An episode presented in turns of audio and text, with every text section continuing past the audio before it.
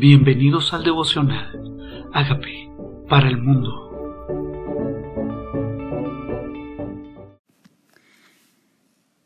Job capítulo 25. Bildad niega que el hombre pueda ser justificado delante de Dios. Respondió Bildad suita y dijo, El señorío y el temor están con él. Él hace paz en sus alturas. ¿Tienen sus ejércitos número? ¿Sobre quién no ha estado su luz? ¿Cómo pues se justificará el hombre para con Dios? ¿Y cómo será limpio el que nace de mujer? Aquí que ni aun la misma luna será resplandeciente, ni las estrellas son limpias delante de sus ojos, cuanto menos el hombre, que es un gusano, y el Hijo del hombre, también gusano. Este capítulo de Job capítulo 25 es un capítulo corto, pero habla claramente que es real que ningún hombre se justifica delante de Dios. La misma palabra dice, no hay justo ni aún uno. Y él no encontró ni siquiera uno que pudiera mediar entre nosotros, nosotros pecadores y él. Y es verdad que el nacido de mujer no viene santo, sino que viene con naturaleza pecaminosa. No había justo, no había perfecto, no había quien mediara. Buscó entre todos los hijos de los hombres y no halló ninguno, y por eso mandó a su Hijo Jesucristo. Él, Dios Padre, su señorío está delante de él. Él es Señor de todas las cosas. Es Señor. Sus ejércitos no tienen número.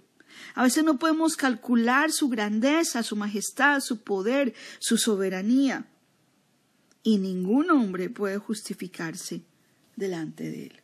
Cuando venimos delante de él, el que conoce todo, el que ve lo más oculto, lo más íntimo de los pensamientos, que aún no está la palabra en nuestra boca y ya la sabes, ya la sabe toda.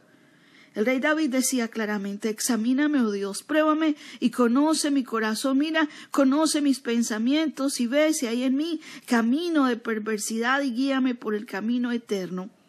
Ningún hombre podría justificarse delante de él. Nada, ninguna de las obras de sus manos. Él es el Señor de todo, menos el hombre y el Hijo del hombre. Es verdad lo que Bildad dice, delante de su amigo Job. Nadie puede ser justificado. Pero qué hermoso es que Dios Padre manda a su Hijo Jesucristo y por su muerte en la cruz y su sangre derramada por nosotros nos declara justos, nos declara justificados, nos declara perdonados, nos declara lavados, nos declara perfectos, nos declara sabios. En Él fuimos hechos sabiduría, justificación, santificación y redención. En Él fuimos hechos redimidos. En lo que Jesucristo hizo en la cruz para nosotros. Mirar nuestra condición de pecado nos lleva simplemente a necesitar su salvación. Mirar nuestra condición de debilidad y su condición de santidad nos lleva a necesitar un Salvador, a Jesucristo el Señor.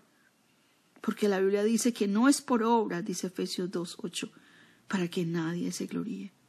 No es por obra, nadie podría ser suficiente para alcanzar o merecer la salvación. Y fuimos llamados hijos suyos según el puro afecto de su voluntad. No nos lo merecíamos. Fue su gracia, fue su amor. Y de tal manera amó Dios al mundo que envió a su Hijo unigénito para que ninguno se pierda, sino que todos tengamos vida eterna. Todo aquel que reconoce que Él es el Señor.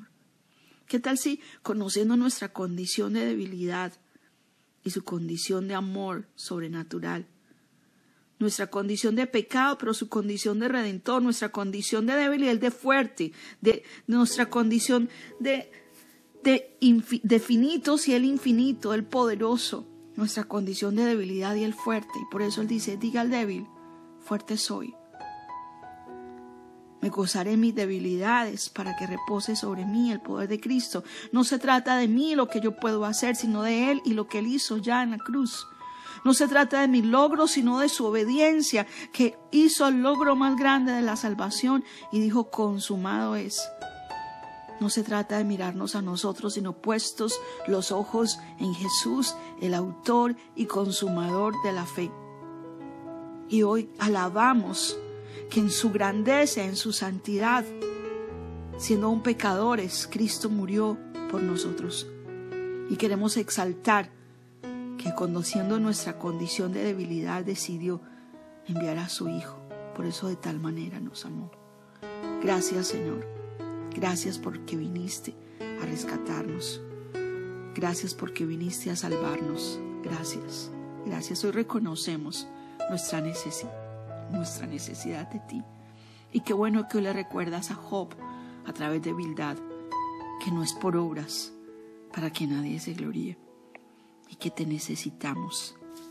Hoy queremos decirte, Señor, confieso que soy pecador y confieso que moriste en la cruz por mis pecados.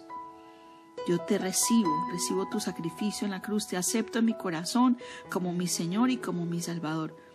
Y te pido que hagas de mí esa persona sana y libre que tú quieres que yo sea. Gracias por entrar a mi vida. Amén. Hola amigos, queremos que usted sea parte de esta obra que estamos haciendo a través de Agape para el Mundo y que este mensaje de Jesús llegue hasta la última de la tierra. Si quieres donar en nuestra página web puedes hacerlo en agapeparalmundo.org o también a través de Cele en agapeoficial.gmail.com. Dios bendiga tu generosidad.